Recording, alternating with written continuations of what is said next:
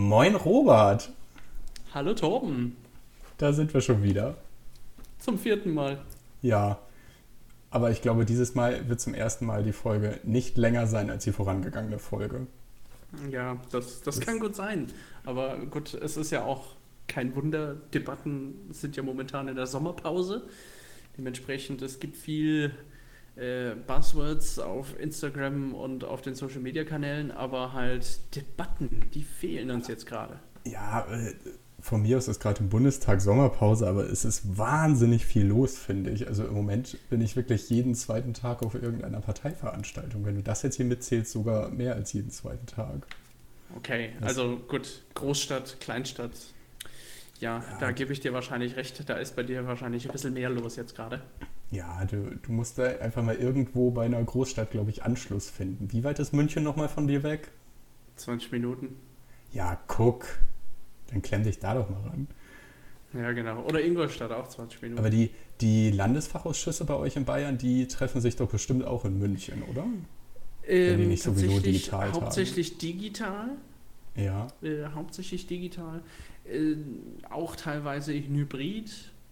Nichtsdestotrotz äh, mit Familie und allem und Beruf muss man das ja auch irgendwo die Zeit für finden, ja. diese, diese Sachen alles zu machen. Ähm, aber wie auch beim letzten Mal auch nochmal gerne der Aufruf, jeder, der sich da engagieren will, jetzt geht es in Bayern darum, auch das Wahlprogramm zu gestalten für das, die nächste Wahl nächstes Jahr.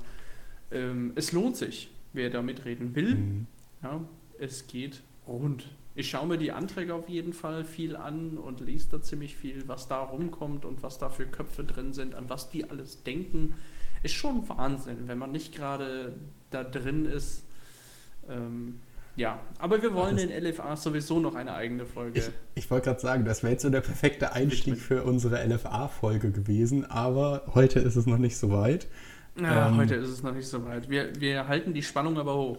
Genau, wir verschieben das einfach immer wieder um eine Folge und irgendwann ist es dann die 107. Folge oder so. Ähm, gut, die Köpfe heiß diskutieren tun wir uns in Hamburg tatsächlich auch gerade und das sogar nicht nur auf den LFA-Sitzungen, denn ähm, es gibt ein Thema, das gerade nicht nur in den Parteien, sondern besonders auch bei den Bürgern wirklich alle Gemüter erhitzt und wo auch die Tageszeitung regelmäßig darüber berichtet. Ähm, das Thema Anwohnerparken oder auch Bewohnerparken. Mal das eine, mal das andere. Es wird dann manchmal neu gewordet, damit es schöner klingt, was auch immer von den beiden der schönere Begriff ist. Für mich ist es jetzt einfach mal dasselbe. Ich werde in der Folge bestimmt kuddelmuddelig beides verwenden. Ist das dieses, ähm, ich fahre durch die Straßen und habe da Straßenzüge und ich habe da so meinen Parkausweis und darf in dieser Straße parken, weil ich da wohne? Und vor allem darf da sonst niemand parken.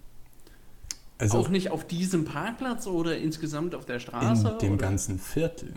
Also es, Viertel. es, wird gerade in Hamburg wirklich ähm, insbesondere eben von dem rot-grünen Senat immer weiter ausgerollt, dass Viertel für Viertel zu solchen Anwohnerparkzonen erklärt werden. Und das Ganze kommt natürlich von dem Problem her, dass die Städte immer größer werden, dass die Besiedlung immer dichter wird und dass immer weniger Platz da ist und dass die Parkplatzsuche eben inzwischen immer länger dauert. Also ich selbst kann da ähm, vielleicht auch eine Anekdote aus so meinem Leben erzählen. Es gibt, also ich spiele Badminton und da gibt es dann Leute, die kommen mit den öffentlichen Verkehrsmitteln, die sind pünktlich und es gibt Leute, die kommen mit dem Auto. Die sagen, sie kommen mit dem Auto, weil mit den öffentlichen Verkehrsmitteln brauchen sie eine halbe Stunde, mit dem Auto eine Viertelstunde. Was sie da nicht einplanen, ist der Parksuchverkehr im Anschluss an die viertelstündige Fahrt. Und der dauert dann gerne nochmal eine Viertelstunde bis eine halbe Stunde und dann wartet man ewig auf die, weil Autofahrer oder zumindest Autofahrer, die ich kenne, ohne dass ich jetzt Autofahrer insgesamt verteufeln möchte, häufig den Parksuchverkehr einfach nicht in ihre Reisezeit mit einplanen das ist dann einfach immer die Zeit, die sie zu spät kommen und das finden sie auch immer völlig okay, weil sie haben ja nicht sofort einen Parkplatz gefunden.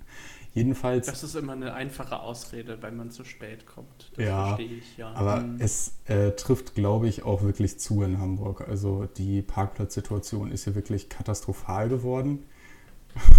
Deine Katze lenkt mich gerade unfassbar ab. Das war niedlich. Ja, die, turnen hier hinter mir im Bildschirm. Ihr könnt das alle nicht sehen, aber hinter mir ist ein großer Kratzbaum.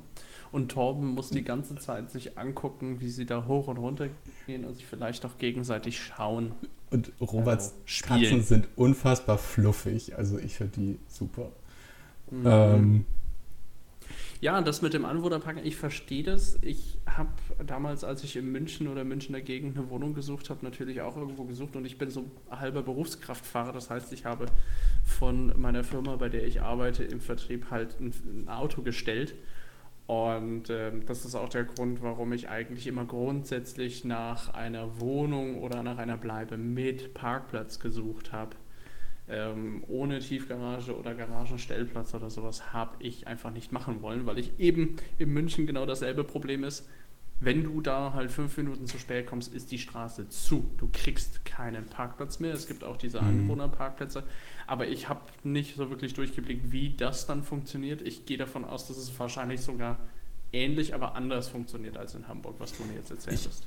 Ähm, da wäre ich auch gleich drauf gekommen. Es hatte ähm, gestern in unserem Diskussionsforum auch jemand berichtet, äh, der mal in München gewohnt hat, dass es in München alles ein bisschen anders umgesetzt ist und da viele Kritikpunkte ähm, gelöst sind, die wir hier in Hamburg gerade noch haben. In Hamburg ist es halt tatsächlich so, dass in diesem ganzen Viertel darfst du einfach nicht mehr parken, solange du nicht so einen Anwohnerausweis hast. Und das sorgt eben häufig auch für Unmut. Also insbesondere von den Leuten, die dann am Rande dieser Viertel wohnen, weil dann alle Fahrzeuge, die in dieser Anwohnerparkzone nicht parken können, natürlich auf die Nachbarviertel ausweichen. Die Lösung dafür ist dann, dass die Nachbarviertel auch eine Anwohnerparkzone werden wollen, sodass sich das alles so wie, wie so eine Welle durch die Stadt schiebt und du dann in diesen Anwohnerparkzonen haufenweise freie Parkplätze hast, zumindest tagsüber. Denn der Parkdruck ist ja eigentlich nur abends hoch, wenn alle zu Hause sind. Aber tagsüber sind die Straßen tatsächlich leer und viele Parkplätze dann auch verwaist.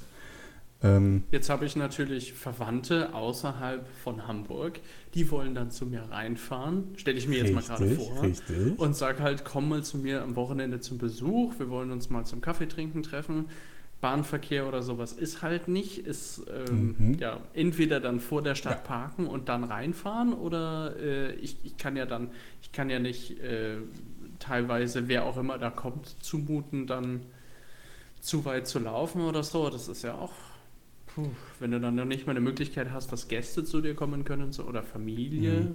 Mhm. Du kannst halt, ähm, etwas, das es hier in Hamburg dann halt gibt, ist, dass du einen Gästeausweis pro Tag beantragen kannst und dann kannst du also ein Besucherauto sozusagen bei dir unterbringen. Das hilft dir als ähm, Oma Liese, die ihre Kartenrunde mit den ganzen mobilitätseingeschränkten alten Personen einladen möchte, äh, nicht viel, weil dann kannst du irgendwie nur Kartenspiele spielen, die du auch zu zweit spielen kannst oder zu dritt. Ich möchte jetzt noch Genau, und ich möchte da noch ein Wort highlighten, was du gesagt hast, nämlich beantragen.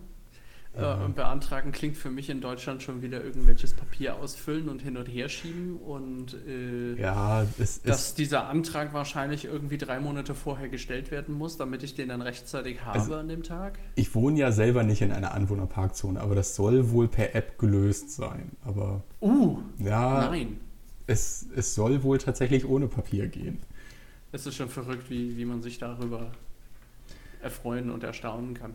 Ja, also was jedenfalls die, die Situation in Hamburg ist, also Hamburg ist ja in sieben Bezirke aufgeteilt und einige dieser Bezirke haben inzwischen diese Anwohnerparkzonen. Und ähm, wir sitzen als FDP in manchen Bezirken auch in der in den, in den Bezirksversammlungen, also, so, also in den Parlamenten, die jetzt für diese Bezirke verantwortlich sind und sind da auch in Koalitionen, wo wir dann teilweise auch aufgrund unserer Koalitionspartner diese Anwohnerparkzonen mit ähm, befürworten und unterstützen.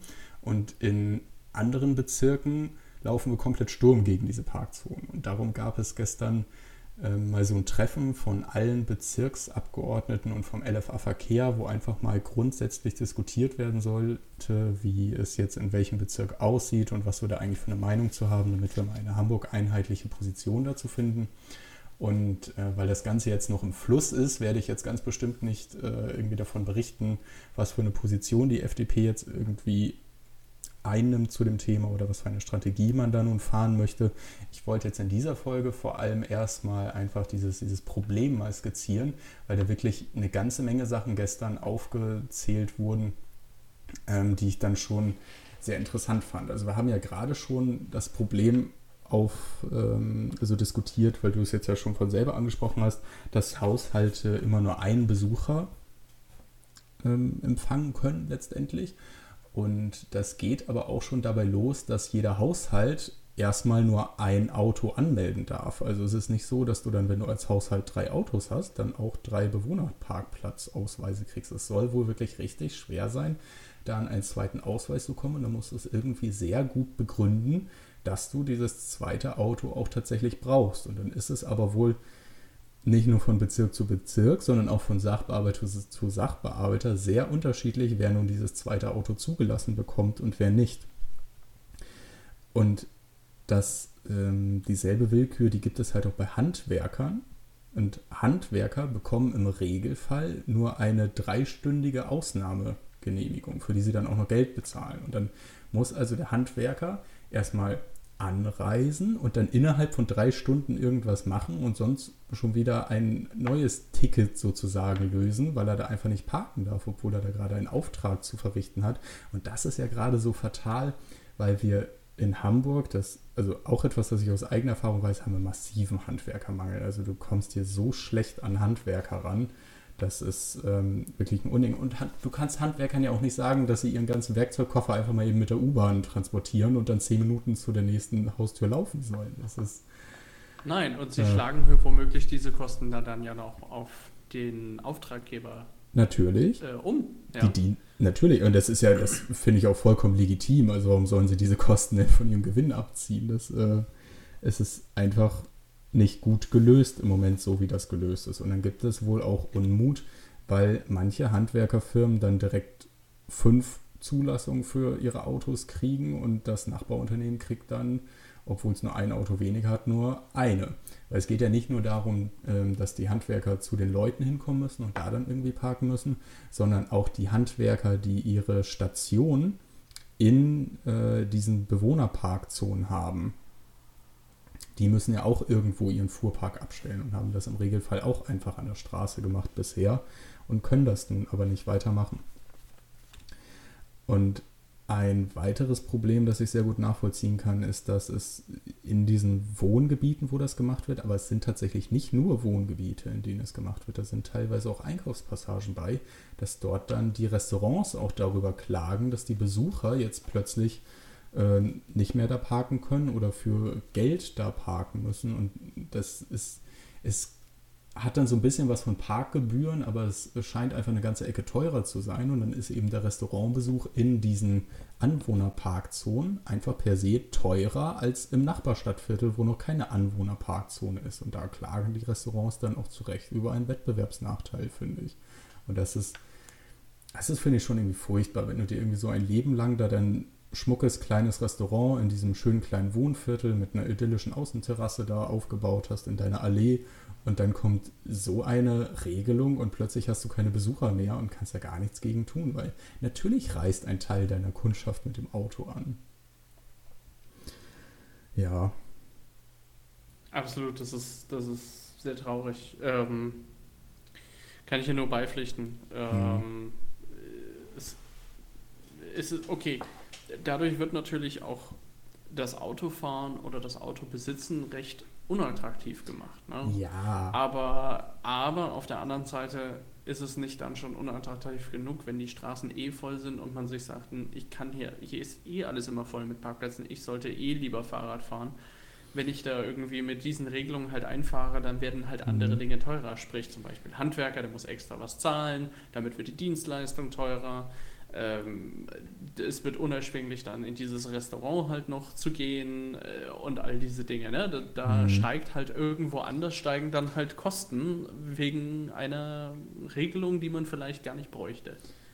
Genau. Also ich bin ja absoluter Befürworter von öffentlichem Personennahverkehr. Das hat man wahrscheinlich auch schon gemerkt.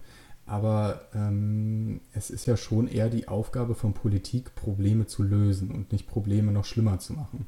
Man nimmt sich mit, diesem, Anwohnerparkzonen jetzt natürlich dem einen Problem an, dass man, ähm, dass man, wenn man nach Hause kommt, auch einen Parkplatz haben möchte. Das Problem okay, löst man damit bestimmt, aber man schafft damit eben viele andere Probleme.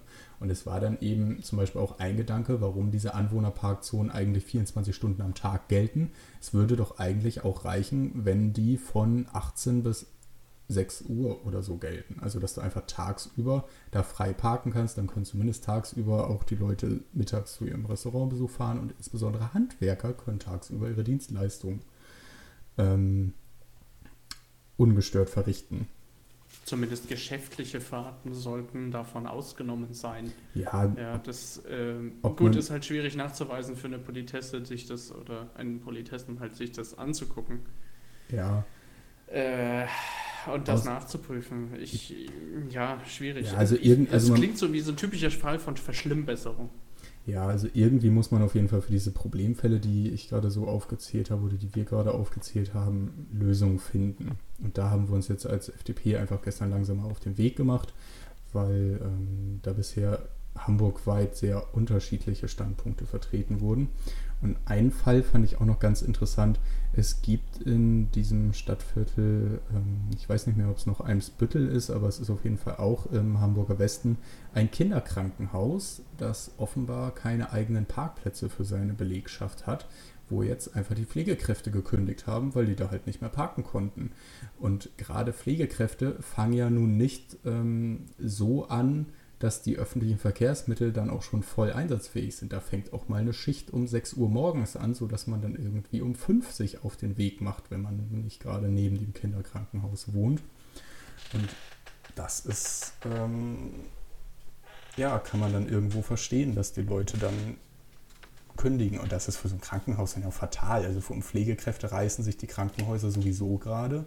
Und dann hast du auch noch so einen Standortnachteil furchtbar schockiert mich jetzt gerade. Also wir können ja aber auch dann wiederum im Umkehrschluss nicht hingehen, für jede Berufsgruppe oder jeder, der dafür genau. betroffen ist, ein anderes Formular irgendwie ausfüllen, dass derjenige dann einen anderen Ausweis das vorne in seinem Auto liegen hat. Genau. Da kommst da bist du ja irgendwann nicht mehr fertig. Das ist nämlich, das ist nämlich das Witzige. Es haben inzwischen so viele Berufsstände Sondergenehmigungen für sich gefordert oder irgendwelche Sonderregelungen, dass sie ausgenommen sind. Es gab schon eine, einen Antrag vom Seniorenbeirat, dass die eine Sondergenehmigung haben müssten, damit sie in ihrer Zentrale da äh, tagen können weil die nun mal alle nicht mehr so gut zu Fuß sind oder sich nicht trauen, mit den öffentlichen Verkehrsmitteln in diesen Gegenden zu fahren. Und deshalb, also es, die Leute sind dann halt auch erfinderisch, wenn sie eine Begründung brauchen, um ihren altgewohnten Alltagstrott weitermachen zu können. Also es ist jetzt auch noch gar nicht mal eine böse Unterstellung. Ich kann das für alle verstehen, die irgendwie mobilitätseingeschränkt sind oder aus anderen Gründen einfach mit dem Auto fahren wollen. Ähm, aber es also die, die Regelungen, wie sie jetzt sind, sind ja offensichtlich nicht gut, wenn alle eine Ausnahme brauchen. Also das kann es dann ja irgendwie nicht sein. Dann ist halt, wenn man zu viele Ausnahmen braucht, dann ist vielleicht am Ende auch einfach mal die Regel schlecht. Ähm und was dann eine Seniorin auch berichtet hat, das hat das recht, äh, recht rührselig vorgetragen, war, dass sie Weihnachten eigentlich immer mit der ganzen Familie bei ihrer Tochter gefeiert haben. Richtig schön mit einem großen langen Tisch, 20 Leute versammelt. Und jetzt darf aber nur noch ein Gast da parken. Und Weihnachten, öffentlicher Verkehr ist auch ein bisschen eingeschränkt. Das, also wenn, wenn jetzt hier schon Familien nicht mehr zusammen Weihnachten feiern können, weil du als Bewohner in so einer Anwohnerparkzone nur einen Gast einladen darfst, äh, das wird ja schon wirklich absurd. Das, ähm, das Weihnachtsfest ist den Leuten ja heilig. Das hat man erst recht in der Corona-Pandemie gemerkt. Ähm, ja, bei dieser Regelung, da muss ich, äh, ich habe es gerade versucht zu finden, äh, da muss ich an ein Experiment, ich glaube, das ist in England gewesen, äh, denken äh, wenn man irgendwann zu viele Regelungen hat, stockt alles. Und damit ist in dem Fall der Verkehr gemeint in einem kleinen Ort. Ich glaube, der war so Kleinstadt. Und ich habe es jetzt gerade, wie gesagt, nicht gefunden, aber da ging es mal darum, dass das so stockend war, der Verkehr, dass sie einfach dann gesagt haben, komm, wir machen alle Ampeln aus. Und plötzlich der Verkehr funktionierte, er lief besser, es gab keinen Berufsverkehrsstau. Es hat einfach, diese ganzen Regelungen mit Ampeln haben es im Grunde verschlimmbessert. Mhm. Und das, da sehe ich jetzt gerade so eine totale Parallele. Wir versuchen, ja. eine Regelung zu finden und damit einen Rattenschwanz an weiteren Regelungen oder so halt mhm. reinzufinden mit Ausweisen, mit Sondergenehmigung und so weiter und so fort. Und am Ende blickt keiner mehr durch. Der Verwaltungsapparat ist total überfordert und wir wollen doch eigentlich eben genau das abbauen und zu viele Regeln vielleicht auch mal äh, abschaffen. Ja, das war ja, klar. dem gut nicht sich selbst überlassen, halt vielleicht auch mal ausprobieren, was passiert denn, wenn wir es einfach mal lassen. Ja, also dein Beispiel war jetzt natürlich aus dem fließenden Verkehr und wir reden jetzt hier viel über stehenden Verkehr, aber die Parallelen, die sehe ich absolut, das äh, stimmt. Ähm, Beispiele aus anderen Ländern wär, hätte ich gleich auch noch eins gebracht, was ich ganz interessant finde, aber vorher habe ich hier noch ähm, die Erwähnung, dass ähm, es halt auch so absurd ist, dadurch, dass diese Zonen jetzt ähm, dicht an dicht liegen, also wirklich Grenze an Grenze, und dass, dass diese Zonen dann halt für jeden gelten, der in dieser Zone wohnt und, das, und sich das nicht mit dem Wohnort verschiebt, ist es dann halt auch so, dass die Leute, die an der Grenze dieser Zonen wohnen, die dürfen vor ihrer eigenen Haustür einfach parken mit ihrem Bewohnerausweis sozusagen, aber nicht auf der gegenüberliegenden Straßenseite, denn da ist ja schon die andere Parkzone. Und das ist dann ja auch irgendwo absurd, wenn du ein Kilometer hinter deinem Haus parken darfst in irgendeiner Seitenstraße, aber nicht direkt gegenüber von deinem Haus. Und also es ist jedenfalls auch ein Problem, auf äh, das wir da gestern noch gekommen sind, was man lösen können sollte.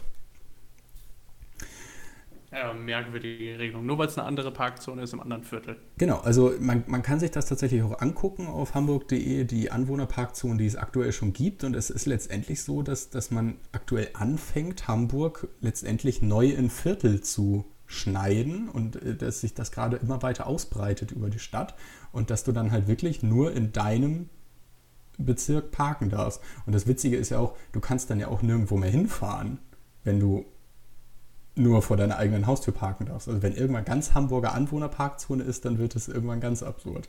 Ähm, na gut, aber es gibt mit dem stehenden Verkehr eben halt auch ein paar generelle Probleme. Also es, ich glaube, ähm, oder gestern wurde dann halt auch so die Meinung vertreten, dass man auch einfach dafür sorgen könnte, dass es mehr Parkraum gibt, wenn man wollte, weil viele Sachen aktuell ähm, so ein bisschen doof laufen. Es gibt ja zum Beispiel viele Dauerparker. Es gibt viele, viele Wohnmobile, die einfach am Straßenrand abgestellt werden und nur zweimal im Jahr oder noch seltener bewegt werden. Und die nehmen einfach das ganze Jahr über einen Parkplatz weg. Das Problem ist wohl aktuell, kannst du das gar nicht verbieten, weil es im Gesetz gar keine Unterscheidung zwischen Dauerparker und Parker gibt. Also da müsste man ja erstmal eine Definition finden, die es einem ermöglichen würde, gegen Dauerparker vorzugehen. Aber ein Polizist hatte da dann zum Beispiel auch berichtet, dass ähm, es einen total verschimmelten, seit drei Jahren nicht mehr bewegten Polo gibt in äh, seinem Bezirk und den können sie nicht abschleppen, weil der Mann, dem dieser Polo gehört hat, immer wieder diese Zettel abreißt, die dann da irgendwann mal rangemacht werden, weil das ist halt sein Auto und das parkt er da halt. Das benutzt er nicht, aber das steht halt im Straßenrand und niemand kann was dagegen tun. Und das ist halt dann wirklich verschwendeter Parkplatz. Und ähm, also da, da kann dann auch der entsprechende Polizist nicht so lange da stehen bleiben, den Zettel drauf machen, so lange da stehen bleiben und den Abschleppdienst holen?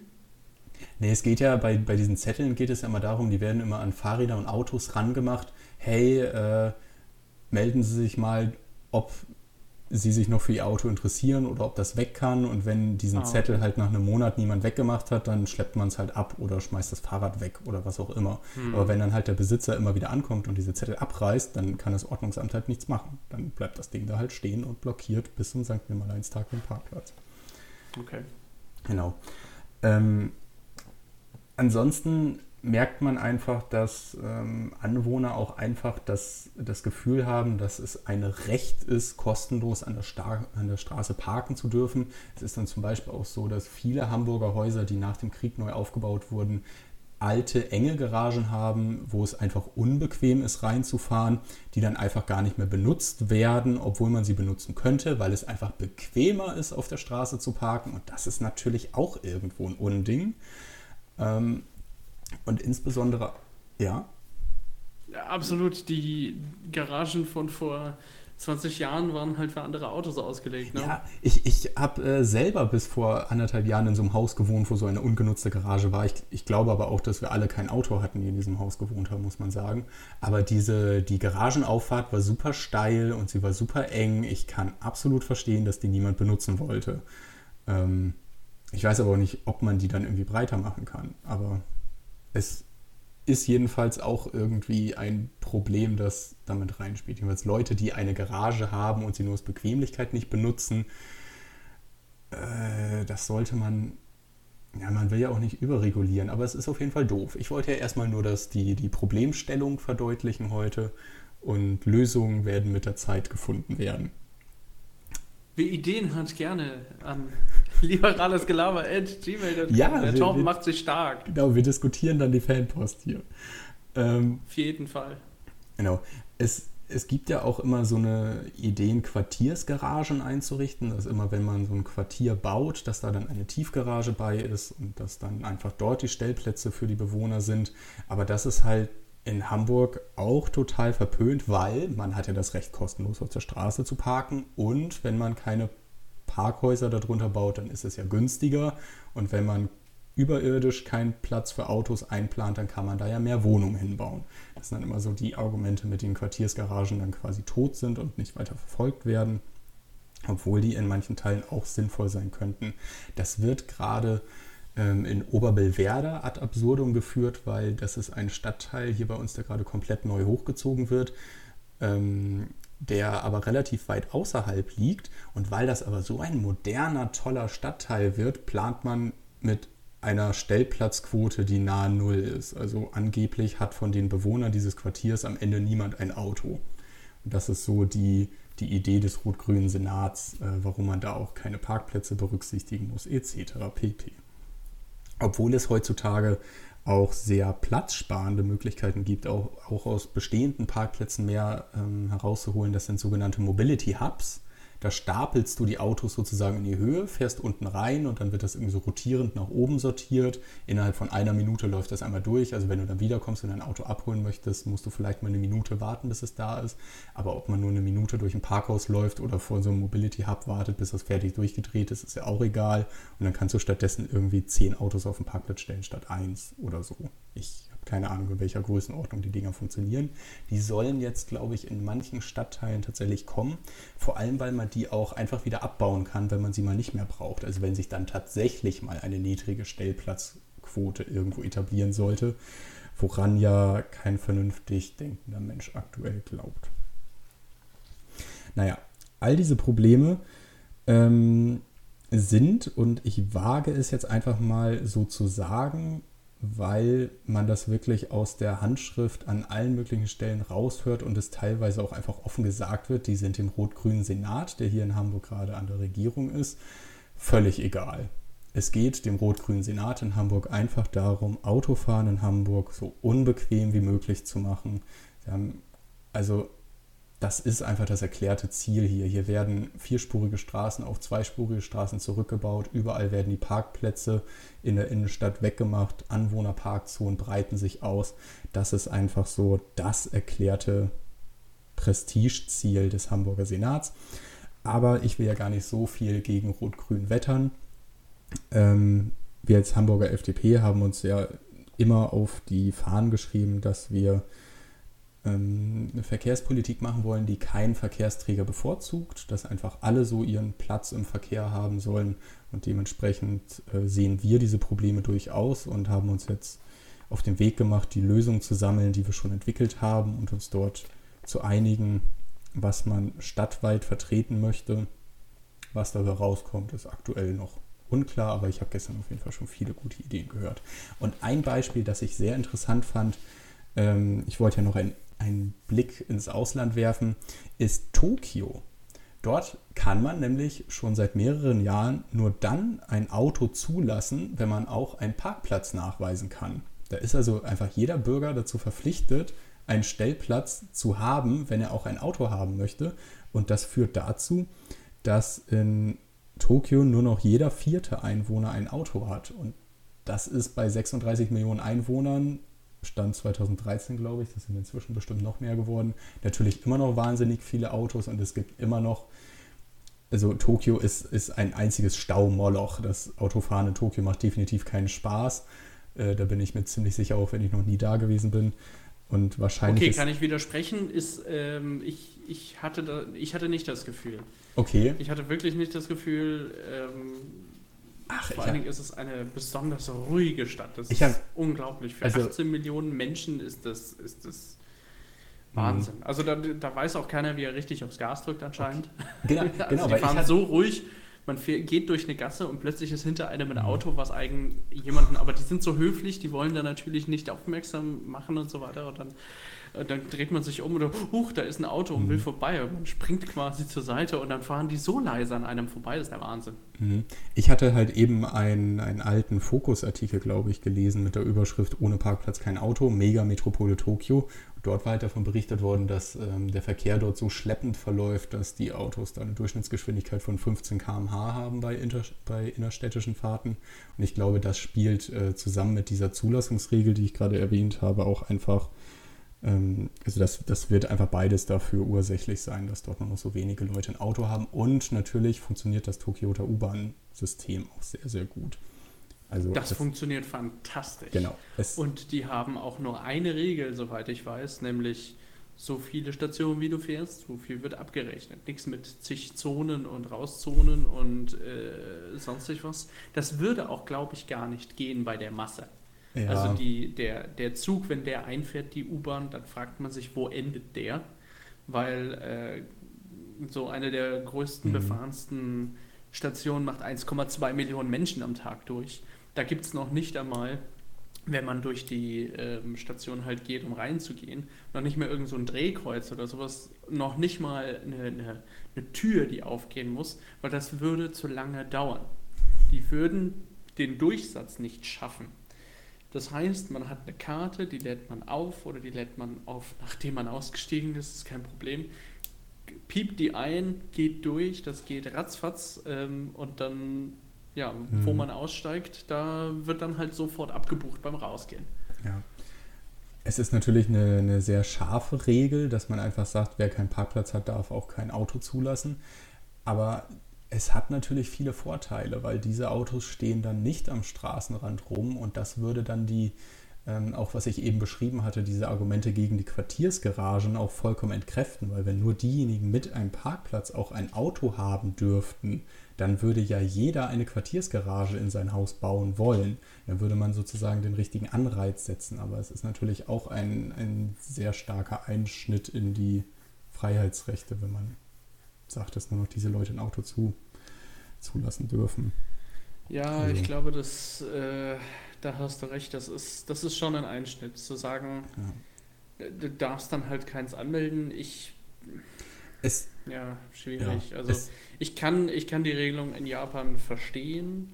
Es hat sicherlich seinen Reiz, aber mir vor, also ist es, wie du sagst, ist es halt ein Einschnitt in die, die Freiheit zu sagen, ich hole mir jetzt ein Auto und ich möchte diese Freiheit haben, jederzeit irgendwo hinfahren zu können. Und wenn ich mir jetzt überlege, so als Familie, ähm, ich bin jetzt mal eine Woche weg, meine Frau ist alleine mit den Kindern, ähm, da ist irgendwas ganz äh, Wichtiges und äh, da, da muss sie halt vielleicht auch mal mit dem Auto irgendwo hinfahren oder die Kinder gerade mal in ein Auto setzen können. Das heißt, man bräuchte ein zweites.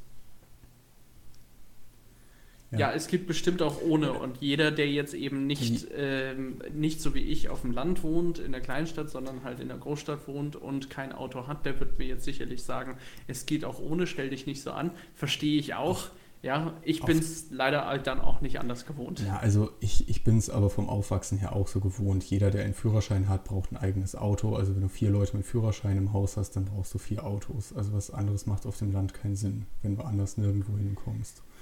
Du, du, ja, ist halt leider. Du kannst so. halt nicht einen der zwei Busse nehmen, die jeden genau. Tag kommen. Aber auf Wobei jetzt bei mir hier kommt jetzt nicht jeden Tag nur zwei Busse. Ich muss ihn tatsächlich buchen, aber ich brauche den Bus am Wochenende, ja. weil die Woche über habe ich keine Zeit in die Stadt zu gehen ja. und am Wochenende fährt der Bus nicht. Ne? Herzlichen Glückwunsch. Genau, aber die, die Verkehrsprobleme auf dem Land sind, glaube ich, einfach diametral entgegengesetzt. Denn Platz zum Parken hat man da ja wirklich genug. Also die, die Lösung für ja. dein Problem in Tokio, die wäre dann ja letztendlich einfach, wenn du zwei Autos brauchst, dann brauchst du einfach eine Wohnung mit zwei Stellplätzen.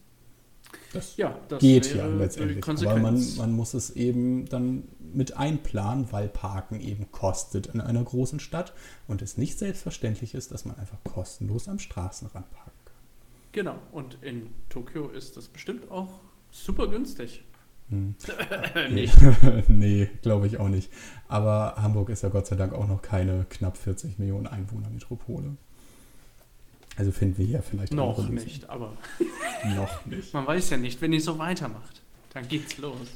Auf jeden Fall, aber Hamburg ist so eine schöne Stadt. Bald wohnen alle 80 Millionen Deutschen in Hamburg, da bin ich fest von überzeugt. Also, boah, frag mal die Bayern, was die dazu sagen. Also da gibt es nur, nur die Bayern in daheim hier. Ähm, ja, ich mache es jetzt lieber nicht. Die Bayern schlagen mich dafür. Ich bin ja ein zu großer.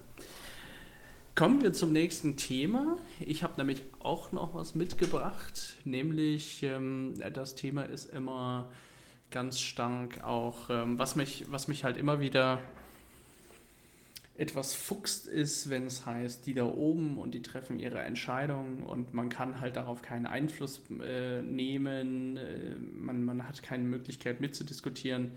Ähm, de dem will ich jetzt einmal eine Möglichkeit aufzeigen und einfach mal darüber sprechen, was man denn tatsächlich direkt machen kann, auch ohne sich in einer Partei zu organisieren oder äh, anzuschließen, nämlich den Petitionsausschuss. Der Petitionsausschuss ist ein Ausschuss im Bundestag, aber auch in Landesparlamenten. Ähm, ich glaube, hast du mal schon, eine, schon mal eine Petition mitgemacht, unterschrieben oder? Ähm, ich kann es jetzt gar nicht so genau ausschließen. Also ab und zu wird man ja online sozusagen dazu aufgefordert, hey, unterstützt doch mal dies hier, unterstützt mal das hier, ob da mal mhm. so eine richtige Petition für ein, für ein Landes- oder Bundesparlament dabei gewesen ist, weiß ich gar nicht. Also es ist auch nicht so, dass ich diese ganzen Online-Sachen einfach blind unterschreibe, die mir da so hingereicht werden, aber zwei, drei Sachen fand ich tatsächlich schon mal sehr gut und habe die dann unterzeichnet, wie auch immer das dann, was auch immer dann daraus geworden ist. Ich habe es nie weiter verfolgt. Ja, ja, eine Petition ist ja im Grunde nichts anderes als eine Forderung zu Papier gebracht und dann so viel Unterschriften sammeln vom Volk, um halt dem Ganzen etwas Gewicht zu geben und das dann bei einer entsprechenden Stelle einzureichen. Also ich mache jetzt eine Petition für den Panther, äh, Panda Hugo beim Zoo in Buxtehude und äh, sag halt, äh, der kriegt schlechtes Futter und sammelt jetzt 100.000 Unterschriften und reicht das jetzt beim Zoo ein und sagt, hier, hier sind 100.000 Menschen, die sagen, ihr füttert falsch mach mal was dran. Also das wird natürlich entsprechend Gewicht kriegen. Wenn da jetzt fünf Leute unterschrieben haben, wird sich der Zoo halt sagen, ja, pff, ja, zeig's der Bildzeitung. ja. Deswegen, ja, wenn, wenn wir halt 100.000 Unterschriften hat, dann hat das halt schon ein gewisses Gewicht und das kann man dann auch medial natürlich platt treten, sowas. Dafür ist eine Petition ja da. Also hast du eine Vorstellung davon, wie viele Petitionen auf 100.000 Unterschriften kommen? Das kommt mir ehrlich gesagt schon wahnsinnig viel vor. Dann komme ich jetzt gleich auch okay. mal zu so ein bisschen. Dann gedulde ich mich. Ja, gedulde dich. Das ist ähm, so. Da habe ich auch noch am Ende tatsächlich auch mal ein Fun Fact für dich. Also der Petitionsausschuss, wie gesagt, ist ein Ausschuss im Bundestag, aber auch in, in, in den Landesparlamenten. Und ähm, man kann, äh, es, es, gibt allerdings keinen Zwang, dass ein Parlament einen Petitionsausschuss hat. Aber, jetzt mal Frage an dich, wie wird denn der Petitionsausschuss geregelt? Weißt du das? Nee. Ja, die Frage also ist blöd gestellt. Ich wollte gerade sagen, ohne Vorbereitung lässt du mich ja voll ins kalte Messer ja, laufen. Nee, das ist, also das ist die Frage. Also die, die, also die, Ausschüsse, die werden aber ja von, von, den, ähm, von den Parlamenten, die so gewählt werden, irgendwie eingerichtet. Also es Es gibt ja bei genau, uns zum genau. Beispiel auch jetzt den Regionalausschuss fürs Kerngebiet Wandsbek, der ist irgendwie von der Betriebs, äh, Betriebsversammlung, ich meine von der Bezirksversammlung Wandsbek. Wandsbek ist einer der sieben Bezirke von Hamburg. Und dort gibt es dann die gewählte Bezirksversammlung und Vertreter aus allen Parteien, die in dieser Bezirksversammlung sind, werden in diesen Ausschuss entsandt. Und dort werden dann von den Parteien noch zugewandte Bürger benannt. Wenn das beim Petitionsausschuss genauso funktioniert wie bei diesem Regionalausschuss und den ähnlichen Ausschüssen, die diese Versammlung bilden, dann müsste es ungefähr so laufen, oder? Ja, ähm, sagt dir e, äh, AEUV was? Äh, es sind Buchstaben des Alphabets. Ja, das ist schon mal richtig, ne? Das ist schon mal gar nicht äh, falsch. Äh, nein, das ist der Vertrag über die Arbeitsweise der Europäischen Union. So, ah. Das heißt, die Europäische Union hat einen Vertrag geschlossen, beziehungsweise alle europäischen Staaten und haben dort festgelegt, wie die Arbeitsweise da so ist. Und da ist geregelt die Arbeitsweise eines Petitionsausschusses. Es gibt aber keinen Zwang, dass ein Parlament einen Petitionsausschuss hat. Denn der Petitionsausschuss ist ja der, der Grund dafür, ist Einfluss auf die Politik zu nehmen, halt eben, wie ich schon anfangs sagte, ohne parteizugehörig zu sein und auch Belange, Beschwerden, Gesetzesänderungen und so weiter aus dem Volke zu initiieren.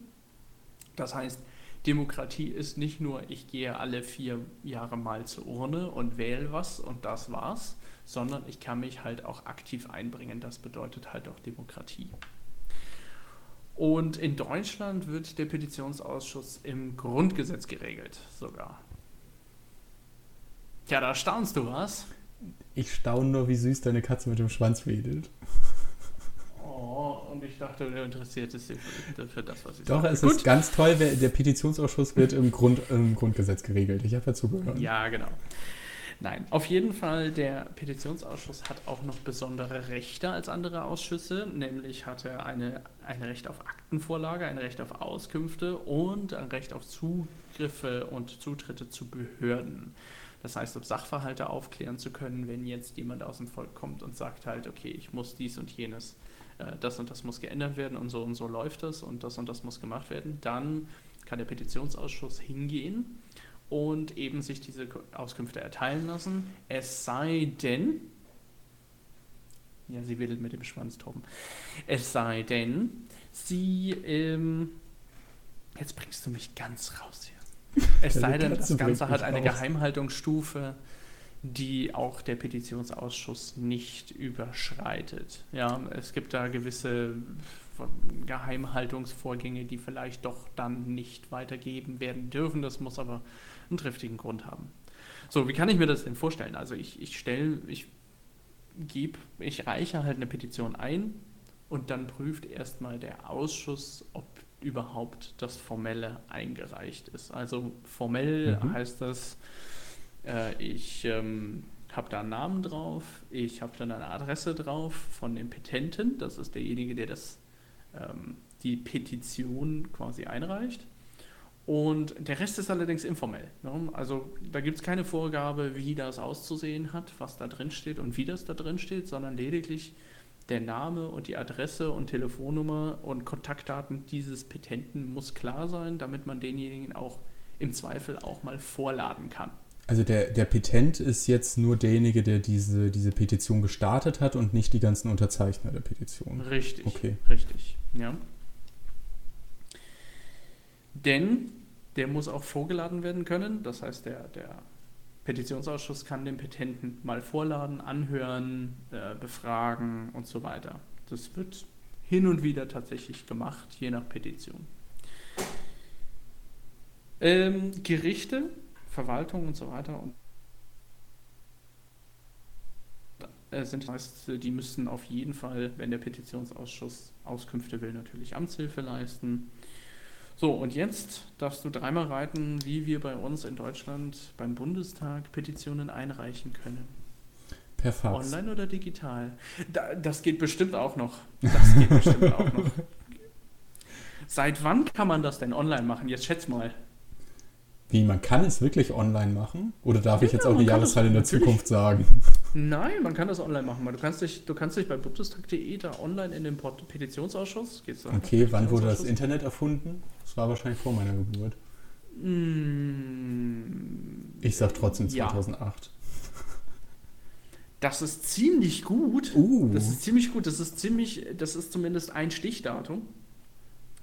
Also, du kannst per Brief eine Petition anreichen. Wahrscheinlich auch per Fax. Da werden tatsächlich auch weiterhin die meisten Petitionen über diesen Weg eingereicht. Immer noch. Über Brief oder über auch Fax? heute noch. Schriftlich über Brief. Okay. Also Fax habe ich keine Statistik für, aber ich bin mir ziemlich sicher, das geht bestimmt auch noch. Online ist es allerdings schon seit 2005 möglich. Da wurde zumindest ein Testballon gestartet, nämlich in Schottland hat, ähm, haben unsere Abgeordneten damals haben einen Ausflug nach Schottland gemacht, sich das angeguckt und haben dann dieses System beziehungsweise wie die das machen halt abgeguckt und haben dann gesagt, auf dieser Plattform möchten wir das auch machen. Dann haben die einen Testballon gestartet, der ging bis 2008 und seit 2008 ist das System fertig und wir haben ein paar zusätzliche Vorteile gegenüber dem schottischen System sogar noch eingebaut. Äh, nämlich kannst du dich nur, wenn du dich dort anmeldest, auch eine Petition unterzeichnen oder eine starten. Bei, in Schottland konnte jeder, kann jeder quasi eine Petition unterzeichnen. Das ist total wurscht. Das führt natürlich auch dazu, dass jeder aus dem Ausland das vielleicht auch unterzeichnen kann. Das kannst du hier in dem Fall nicht unbedingt. Du ach, gehst also auf bundestag.de, Ausschüsse, Petitionsausschuss und da gibt es dann die ganzen Petitionen aufgereiht, die veröffentlicht wurden, also wie gesagt, die nach der Prüfung veröffentlicht werden. Und da kannst du dich dann anmelden und registrieren. Das habe ich auch einfach mal spaßeshalber gemacht, das geht super einfach. Und dann kann man mit quasi zwei Klicks diese Petition einfach unterzeichnen. Entweder anonym oder mit Namen. Das also, kann man sich auswählen. Also das klingt jetzt aber wirklich wahnsinnig interessant. Du hast dieses Thema ja schon vor Wochen mal erwähnt, weil dich das irgendwie begeistert hat. Aber ich glaube, ich verstehe langsam warum. Also jetzt brennt es mir auch in den Fingern, da mal nachzugucken, was es da so gibt.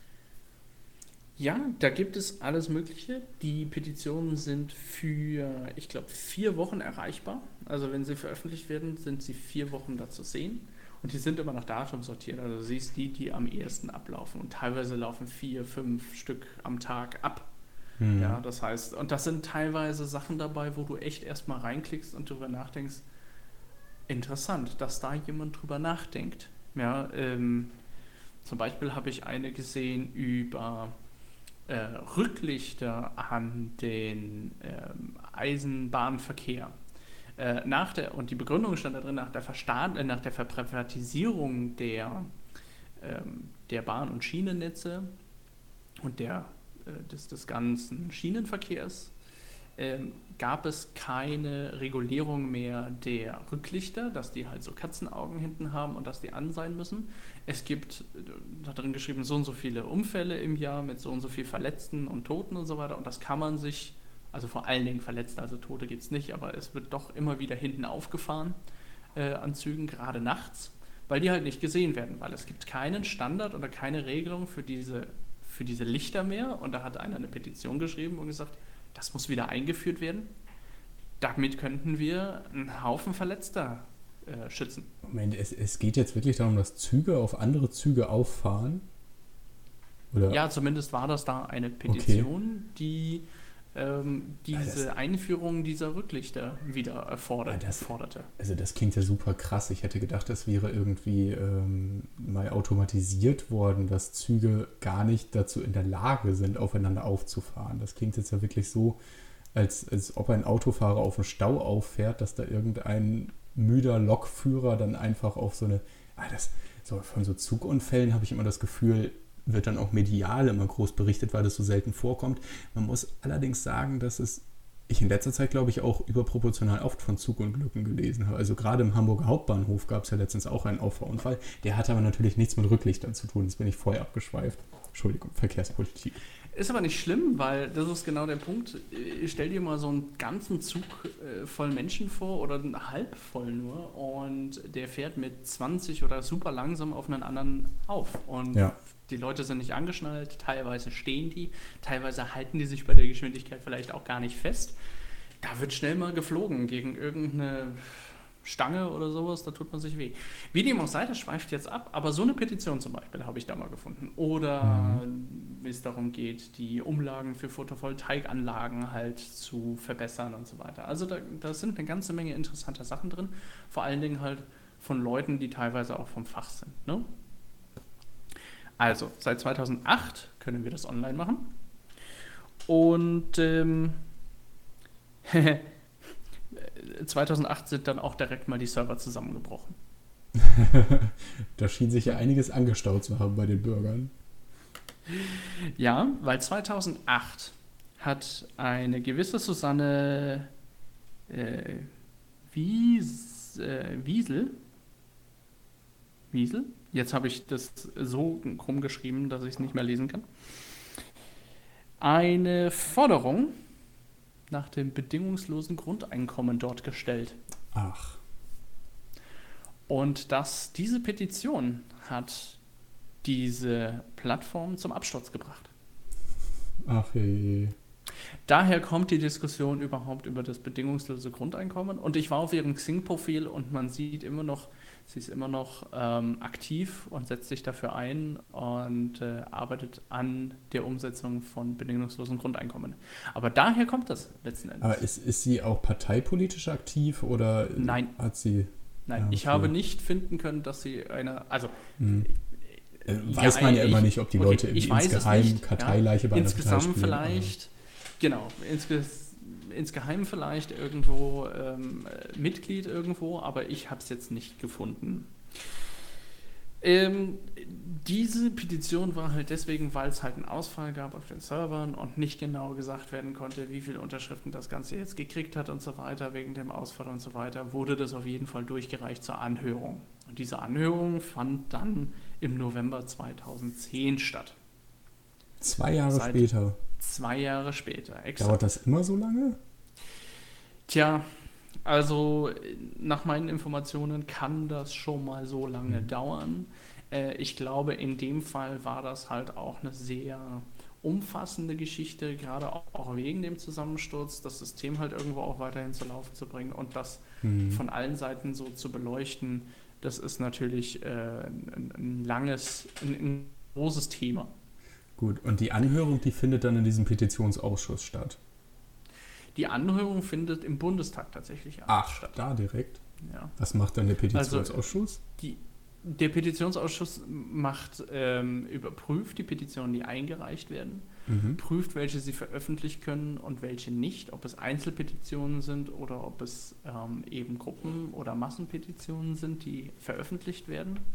Dann prüfen die die Sachverhalte, die hören den äh, Petenten halt, wie gesagt, an, die können sich auch ähm, Experten heranziehen, um die Sache zu beleuchten, um das, um das halt zu, äh, zu prüfen. Und dann können die auch ähm, darüber diskutieren und die können dann eine Anhörung, die, die stimmen dann darüber ab, ob es eine Anhörung im Bundestag geben wird.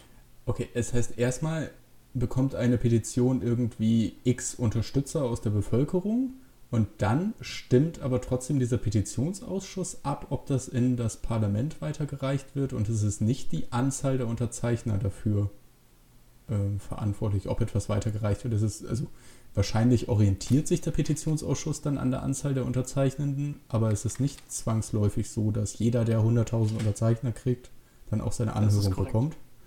Okay. Das ist korrekt. Trotzdem, jedes Patent, was eingereicht wird, und das sind eine ganze Menge tatsächlich, Mhm. Jedes Patent, was eingereicht wird, wird vom Petitionsausschuss geprüft. Zumindest sagt das der Petitionsausschuss, auch im Petitionsausschussbericht. Ha, wir machen immer so schöne Wortfindungen.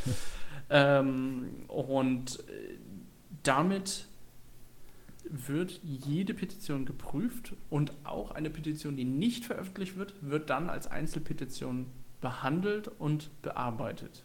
Mhm. Ja, also es gibt zwei Arten. Einmal die Einzelpetition, die dann im Verborgenen behandelt wird, aber auch die öffentliche, die dann veröffentlicht wird, wo dann Leute unterschreiben können. Ähm, man kann auch Sitzungen, zumindest öffentliche Sitzungen des Petitionsausschusses on demand auf bundestag.de gucken.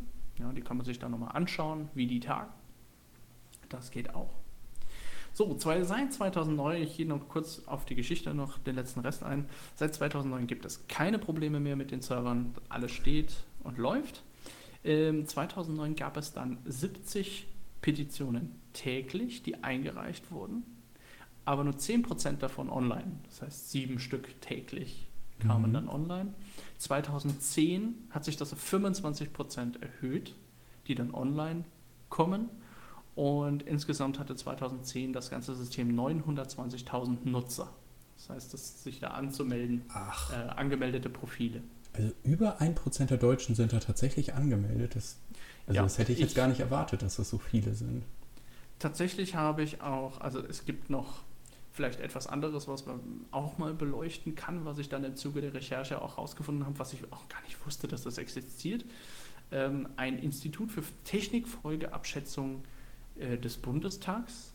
Das wird beauftragt vom Bundestag. Das sind ein Haufen Menschen mit Doktortitel, äh, die da arbeiten und alles Mögliche an Technikfolgeabschätzungen im Auftrag des Bundestags behandeln. Und die machen Umfragen, Berichte und arbeiten da wirklich wissenschaftlich, um Dinge zu prüfen.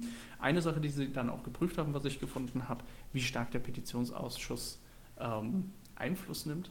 Und die haben tatsächlich herausgefunden, dass ein Viertel der Deutschen den Petitionsausschuss kennen und wissen über die parlamentarische Arbeit darüber. Was mich erstaunt, weil ich habe noch nie jemanden darüber reden hören. Ich, habe auch, auch noch nie bewusst irgendwo in den Medien was darüber gehört und deswegen wollte ich das jetzt hier auch einfach mal ein bisschen näher erläutern. Nee, also, also je länger du das jetzt äh, beschreibst, glaube ich auch, dass diese zwei, drei Sachen, die ich da vor grauer Vorzeit mal im Internet mit unterstützt habe, dass das nicht solche offiziellen Petitionen waren. Also ich habe auch keinen Account da gehabt. Also ich kann es nur empfehlen, es ist super einfach. Das System gibt dir sogar die Möglichkeit, unterhalb der Petition in einem Forum Kommentare dazu zu schreiben oder andere durchzulesen. Da siehst du dann plötzlich sehr viele andere Blickwinkel nochmal auf das Thema. Mhm. Das ist sehr interessant, um eine Meinungsfindung und eine Meinungsbildung halt zu haben. Aber Kommentarspalten sind ja immer auch gefährlich, weil viele Leute ja immer zu viel Zeit im Internet damit verbringen, ihre negativen Gefühle dort auszuleben. Und gerade bei so einem politisch belasteten Medium würde ich ja vermuten, dass die Kommentare da teilweise ganz schön ätzend sind. Oder wird da regelmäßig durchgesaugt, sage ich mal? Naja, also es, es geht einigermaßen zivilisiert zu. Mhm. Äh, wie das Institut für Technikfolgeabschätzung, okay, die Überleitung ist jetzt etwas missraten, äh, wie das, das Institut herausgefunden hat, ähm, wissen überwiegend Menschen mit höherer Bildung von diesem Petitionsausschuss und, ja. ähm, äh, und, und bringen sich da ein. Mehr Männer als Frauen, auch nochmal. Und eher Männer zwischen ab 30, Mitte, Mitte 30. Hey, ich treffe es voll. Und ähm, dann auch die meisten Briefnutzer des Petitionsausschusses, also die halt per Brief ihre Petition einreichen, sind Rentner. Das war so. Ist voll das, das Klischee. Ich, also eigentlich. direkt, als also ich diese Quote gehört habe, war wirklich mein erster Gedanke, okay, dann machen das nur alte Leute. Weil ja, richtig. Haben, also ich arbeite ja äh, bei einer Verwaltung für Pensionszusagen. Ne? Und wir haben auch schon vor 10, 15 Jahren so Online-Renteneinträge eingeführt. Und die werden von den aktuellen, von den aktuellen Rente gehenden Generationen einfach überhaupt nicht angenommen. Also das, äh, ich glaube, da haben wir ähnliche Verhältnisse, auch wenn ich keine richtigen Zahlen im Kopf habe. Aber das, das passt sehr gut in die Erfahrung, die ich in meinem Berufsleben Absolut. sammle. Absolut. Jetzt sagt das Internet in diesen Petitionen halt, dass laut Web müssen 50.000 Unterschriften erreicht werden, um irgendwas zu erreichen. Ähm, Jein. Also ich sage jetzt mal, natürlich, jede, jede Unterschrift soll mehr Gewicht haben und man, man erreicht da momentan, also wenn ich so die Petitionen ansehe, sind das meistens so 100, 250 Unterschriften. Das ist jetzt wirklich mhm. nicht viel und ich habe mich echt gefragt, nutzt das überhaupt noch wer? Ich meine, 920.000 Nutzer, ähm, man soll 50.000 Unterschriften irgendwie erreichen, das ist noch nicht mal in der Nähe davon. Und dann muss man ja noch sagen, gibt es ja ja, äh, fragt man sich halt, ist es eingeschlafen, keiner redet drüber, sollte man das nicht nochmal aufleben und deswegen rede ich halt jetzt auch nochmal drüber, um halt einfach auch nochmal zu sagen, ja, es gibt das, man kann da mhm. was erreichen. Die Anzahl jetzt ist das eigentlich wichtig, die Anzahl der Unterzeichner wirkt sich eben nicht auf die parlamentarische Prüfung aus. Das heißt, wenn ein Sachverhalt dennoch interessant ist und im Petitionsausschuss sitzen laut meiner Recherche, was, was ich da so gelesen habe an Kolumnen und Blog-Einträgen, auch sehr ähm, engagierte Mitglieder, jetzt nicht unbedingt die, äh, ja, anscheinend die, die beste politische Aufgabe im Petitionsausschuss äh, wohl zu sitzen, äh, weil da kommt natürlich viel Quermaterial halt aus dem Volke rein, was so die parlamentarische Arbeit einer Partei äh, vielleicht auch ein bisschen querschießen kann. Äh, dementsprechend ähm, setzt sich halt auch der Petitionsausschuss halt für Belange ein, ja, und, und schießen da quasi mit den Meinungen aus dem Volk vielleicht auch manchmal ein bisschen quer, sind aber hoch engagiert, ja. Ähm, das heißt, jeder Belang, alles, was man da einträgt, ist von Belang, wird vom Petitionsausschuss auch gesehen. Und wenn da jetzt jemand dabei ist im Petitionsausschuss, der dein Anliegen ganz, ganz interessant findet, das kann dann gut sein, dass derjenige dann vielleicht sich selber das auf die Fahne schreibt. Weil die Mitglieder des Petitionsausschusses sind ja jetzt nicht nur Mitglieder in diesem Ausschuss, sondern oftmals auch in anderen Ausschüssen mhm. auch nochmal, ne? wenn man dann den richtigen erwischt. Also sowas finde ich auch wahnsinnig wertvoll, um als Politiker Ideen zu bekommen. Ne? Also man hat ja Absolut. manchmal auch einfach so Tatendrang, dass man etwas tun möchte, aber einem fehlt noch irgendwie die, die konkrete Idee, was man denn gerade verbessern könnte. Und wenn man da dann so Input aus dem Volk bekommt, vielleicht von, von Rentnern oder anderen Menschen, die einfach keine Zeit oder Lust haben, selber in die Politik zu gehen und sich darum zu kümmern, dann kann man sich diese Ideen der Menschen dann ja auch aneignen und das dann einfach auf seine eigene politische Agenda tun, sozusagen, wenn man das für richtig Absolut. Nimmt. Sag mal, kennst du change.org? Nee. Also change.org ist eine der größten weltweiten Petitionsplattformen. Die ist dann ja auf Englisch, dann, oder? Ähm, jein. Also es gibt auch deutsche Petitionen dort. Okay. Du kannst das nach, nach Land, glaube ich, filtern. Und da sind halt Millionen von Nutzern angemeldet. Also sie sagen zumindest, Millionen von Nutzern haben sich hier angemeldet und, und mhm. äh, sind hier und unterschreiben was. Und ja, es gibt auch Petitionen, die haben, hundert, die haben Hunderttausende und Millionen von, von Unterschriften. Und ich habe dann mich so gefragt, ja, warum dann auf Bundestag das noch machen? Ich kann doch dasselbe dann auf Change.org einreichen. Also Change.org gibt natürlich irgendwo den Einsatz, ja, man gibt das halt dann auch an die entsprechende Stelle halt weiter, wenn das entsprechend viele Unterschriften halt hat. Das Thema ist halt nur, die müssen das halt irgendwie dann weiterreichen. Wie das im Hintergrund läuft, konnte ich nicht genau finden. Change.org ist relativ, ja, also da, da gibt es nicht so viele Informationen tatsächlich auf der Webseite, hauptsächlich halt tolle Geschichten und bla bla mhm. und Bilder und ganz toll und Marketing. Aber wenn man eine Petition auf bundestag.de einreicht, geht die direkt an den Bundestag. Bei Change.org kann es auch ja, kann es auch eine Petition um die Rettung äh, des, des, des äh, Hammerbücher Forst sein, ja. Äh, das kann es auch sein. Also von daher, das, das muss nicht unbedingt für den Bundestag ja. was sein. Das kann auch für den Zoo nebenan sein oder das kann halt um die Rettung eines, eines kleinen Jungen sein, der, der unbedingt äh, eine Krebsvorsorge braucht oder eine Insulinspritze oder sowas. Also sowas kann alles ja. da halt bei Change.org sein. Das findest du natürlich nicht bei Bundestag. Also ich finde, es, es gibt natürlich online einige Seiten, über die man dann irgendwelche Petitionen aufsetzen und unterzeichnen ja. kann. Aber ähm, was ich jetzt an diesen Petitionen für den Petitionsausschuss des Bundestags so, so, viel besser finde, ist, dass es halt wirklich der direkte Weg in die Politik und auch mehr oder weniger der offizielle Weg in dieses Parlament rein. Also das, das hat, äh, egal wie viele Nutzer jetzt Change.org hat, ist das, finde ich, der ganz große Vorteil, der das viel attraktiver macht als jede andere Plattform. Absolut. Und es kostet, es kostet halt tatsächlich fünf Klicks, sich da mal anzumelden ich dachte gerade, das kostet Geld. Also. Bestätigen.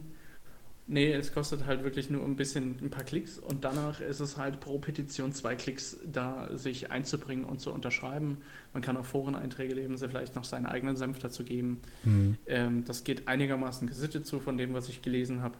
Ähm, ja, ja. Das, also es ist, wie du sagst, der direkte Weg da rein. Ja. Deswegen fand ich es auch so spannend, weil jeder, kann da jetzt hingehen. Ich hatte jetzt noch mit Kollegen vor kurzem irgendwie die Diskussion über Photovoltaik und ich habe gerade den Abend zuvor abends im Bett das Handy aufgehabt, diese Petitionsausschussseite aufgehabt und ein bisschen durch die Petitionen durchgeslidet. Äh, das ist wirklich angenehm gemacht tatsächlich und fand da tatsächlich eine Petition über die Photovoltaikumlage und äh, konnte das dann am nächsten Tag bei meinen Kollegen dann einbringen, die sich dann, ähm, die dann gesagt haben, oh cool, äh, schick mal, ja.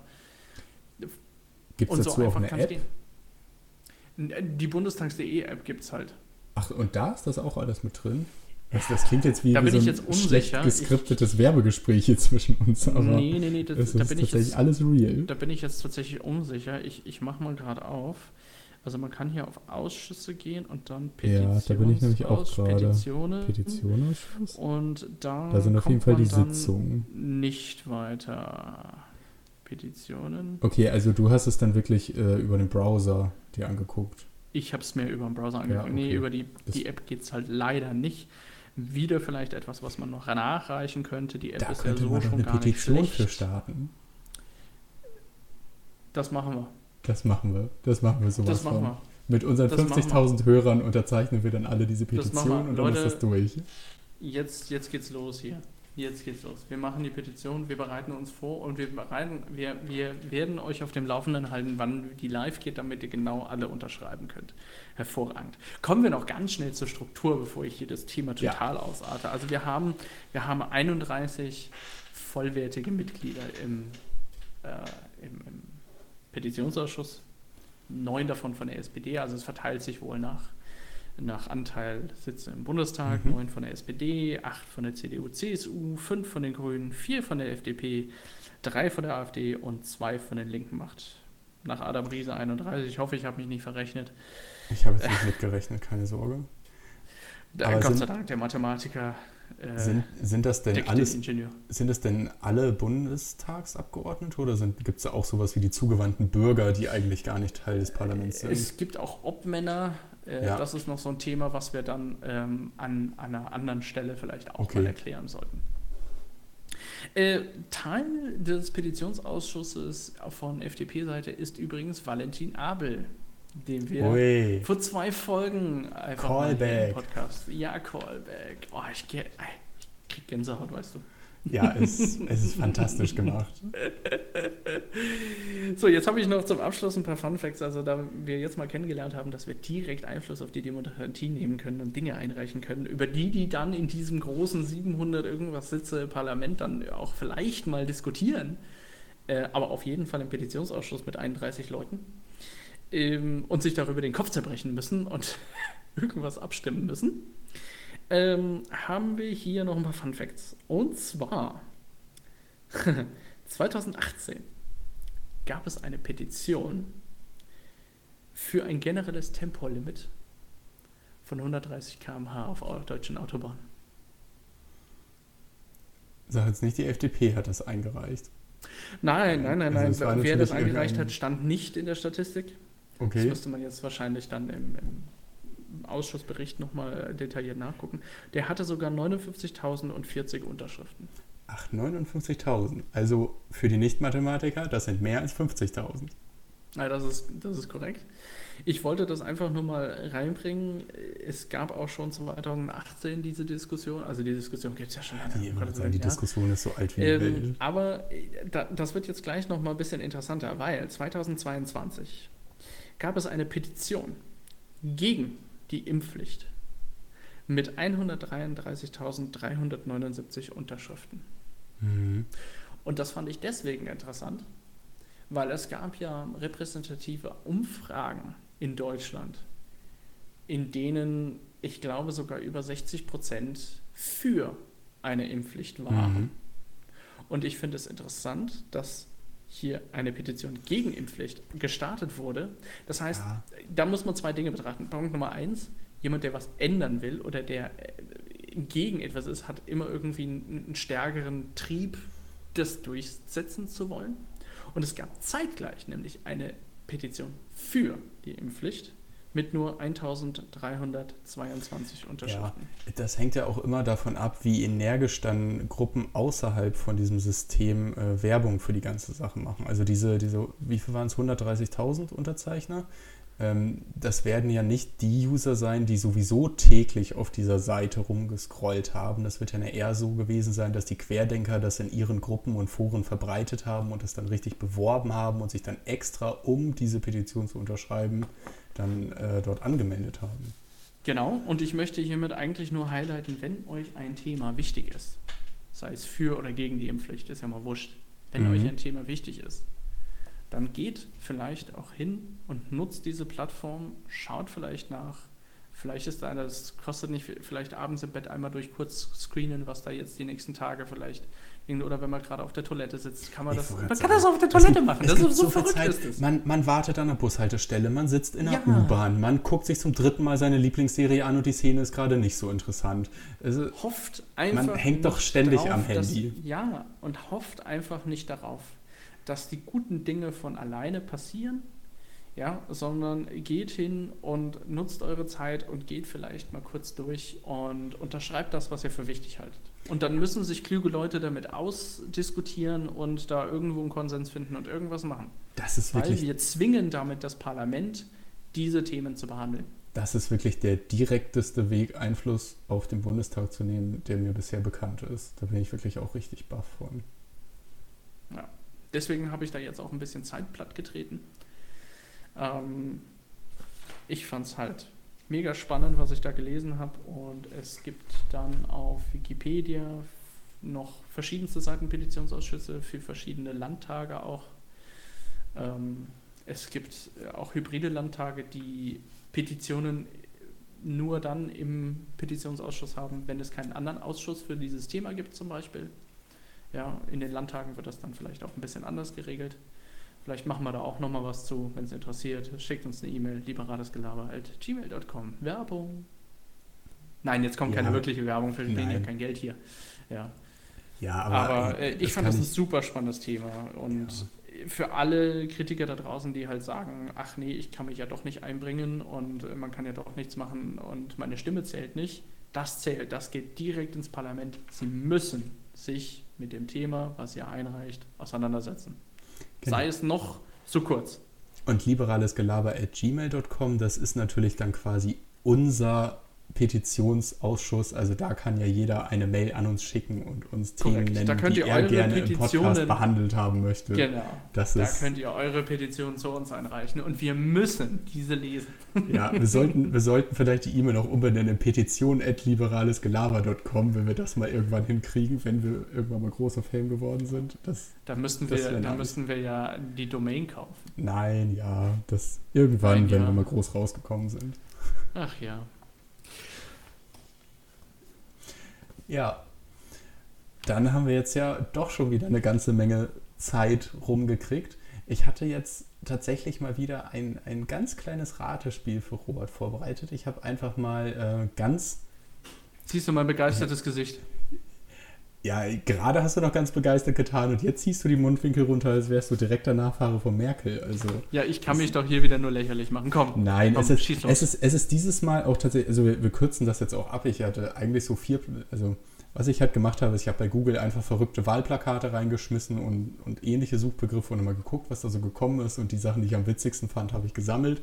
Und ich hatte oh, mir da jetzt, ich habe mir da jetzt vier von abfotografiert, aber weil ich finde, dass das bisher eine sehr, sehr schöne runde Folge war, möchte ich das jetzt gar nicht überstrapazieren, aber vielleicht einfach als netter Ausklang äh, ja, kriegst jetzt mal. einmal mein Highlight von einem Plakat jetzt einfach nur. Und äh, ich muss auch wirklich sagen, man kann es nicht wirklich schätzen, es ist wirklich einfach nur geraten. Du hast jetzt entweder Glück und liegst richtig oder du hast Pech und liegst falsch. Der Slogan auf dem Wahlplakat ist, ohne dass irgendein Mensch zu sehen ist, einfach nur bunter Hintergrund, bunte Schrift gemeinsam Kinder machen. Ist, äh. Ich fand das so schräg, als ich es gelesen habe, aber es hing wohl tatsächlich irgendwo. Untertitel äh. ist noch Familie wird vor Ort gemacht. Natürlich wird Familie vor Ort gemacht, aber bitte ohne eine Partei. Ähm, keine weiteren Fragen. Ja, äh, nee, es ist schon sehr, sehr treffend. Wie war das? Gemeinsam Kinder machen. Gemeinsam, Punkt, Kinder, Punkt, machen. Punkt. Wenn man es mit den Punkten so liest, verliert es ein bisschen an Flair, aber. Ja, und ich soll jetzt was raten, von welcher Partei das ist. Wenn du möchtest, kannst du es raten, ich kann es aber auch einfach so auflösen. Ja, löse mal, löse mal auf. Ich kann dir ja danach sagen, ob ich. ja, so, so haben wir das immer gern. Es ist tatsächlich von der CDU. Ah, verdammt. Aber es macht.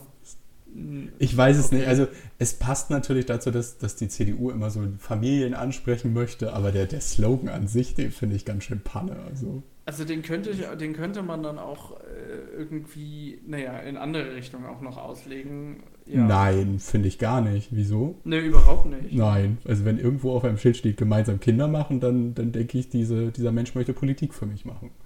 Äh, ja. Okay. okay. Solange der beim Kindermachen bei mir nicht dabei ist.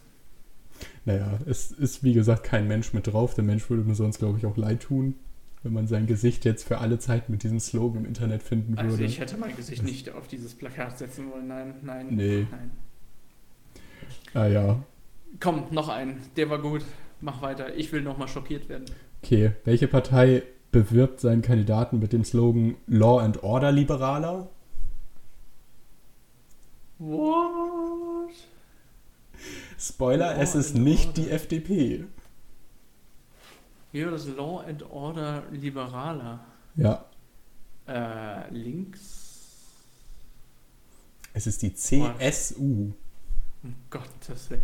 Oh Gott, jetzt habe ich gewünscht, dass ich links gesagt habe. Um Gottes Willen. Aber es ist auch wieder so eine Auslegungssache. Ne? Das, die Farben machen am Ende die Musik zu ja, dem Slogan. Da, darum, darum habe ich auch extra nicht einfach nur die Schrift, also die, die Partei rausgeschnitten und die Sachen so zugeschickt. Obwohl dieses Plakat tatsächlich sehr merkwürdige Farben hat. Also es ist irgendwie so mit grün-schwarz letztendlich. Also so giftgrün. Naja. Äh. Okay. Naja, aber das soll es jetzt auch gewesen sein. Ich finde, von dieser Folge sollte nicht unbedingt äh, ein albernes Wahlplakat in Erinnerung bleiben, sondern die fantastische Empfehlung, den Petitionsausschuss zu benutzen. Ich werde mich da auch gleich mal anmelden. Ja, ich glaube, die Empfehlungen haben wir jetzt lang genug gegeben. Ja. Und es hat äh, Spaß gemacht, äh, das zu recherchieren. Und wir haben ja noch eine ganze Menge andere Ausschüsse. Mal gucken, was die noch so machen. Ja, aber ich finde, also der, der, aus diesen Petitionen müssen wir viel mehr machen. Ich bin fast dafür, dass wir jetzt einmal im Monat eine Petition starten und dann immer in dem Monat so berichten, wie diese vier Wochen werden die immer, ähm, stehen die dann immer zur Abstimmung. Ne? Dann können wir mal berichten, was ja, so Kommentare darunter sind. Oh, mein, mein Gehirn brennt gerade durch. Also es dauert auch natürlich noch ein paar Wochen bis Monate, bis die dann überhaupt veröffentlicht ist, ah. weil der Petitionsausschuss muss sich ja erstmal treffen und darüber ja, äh, diskutieren und sich das angucken, anhören. Das äh, Fax muss schauen. ja erstmal durchkommen und dann ja. gedruckt werden. Absolut. Ich meine, wir, wir wissen ja alle, selbst wenn man Sachen online bei unseren Behörden einreicht, die werden danach ausgedruckt, per Hand nochmal abgetippt und. Ja, ja, genau. Ja, äh, Großartig. Und ja, es ist immer wieder schön zu sehen. Auf jeden Fall, wir haben genügend Ausschüsse. Wir können auch noch mal den, wir, wir können auch gerne noch mal was, was Ausschüsse angeht, vielleicht mal einen Vergleich zwischen Bayern und Hamburg machen. Das können wir ja auch mal. Du meinst bei den Landesfachausschüssen? Oder welche ja, Ausschüsse nee, meinst bei du den, jetzt? bei den äh, Landtagsausschüssen. Wir haben ja nicht mal einen Landtag, wir haben ja nur eine Bürgerschaft. Aber ich glaube, es ist dasselbe, es heißt nur anders. Aha, okay. Ja. Ihr seid komisch. Bremen hat auch eine Bürgerschaft, aber spricht jetzt nicht gerade für Hamburg. Ach, ah, ja. schön. Ein bisschen Lokalpatriotismus. Hm. Norddeutscher Humor, würde ich sagen. Ja. Na gut. Ich glaube, das kann man als Nicht-Hamburger nicht so, nicht so ganz nachvollziehen. Aber da gibt es so eine kleine Feindschaft, kann das sein?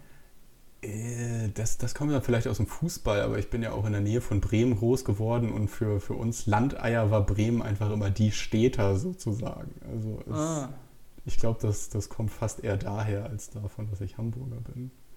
Was sich auf jeden Fall tief in mir verwurzelt hat während meines fünfjährigen Studiums in Münster ist, dass es Bielefeld nicht gibt, aber das ist ja weit über die Grenze von Münster verbreitet. Hm, Bielefeld gibt es nicht. Okay, vergessen wir das. Oh Mann.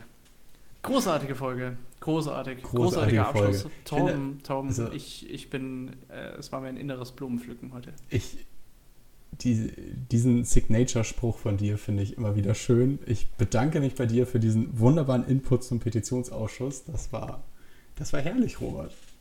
Ja, großartig. Und dann beenden wir jetzt diese herrliche Folge mit einem Tschüss. Tschüss, bis zum Tschüssi. nächsten Mal.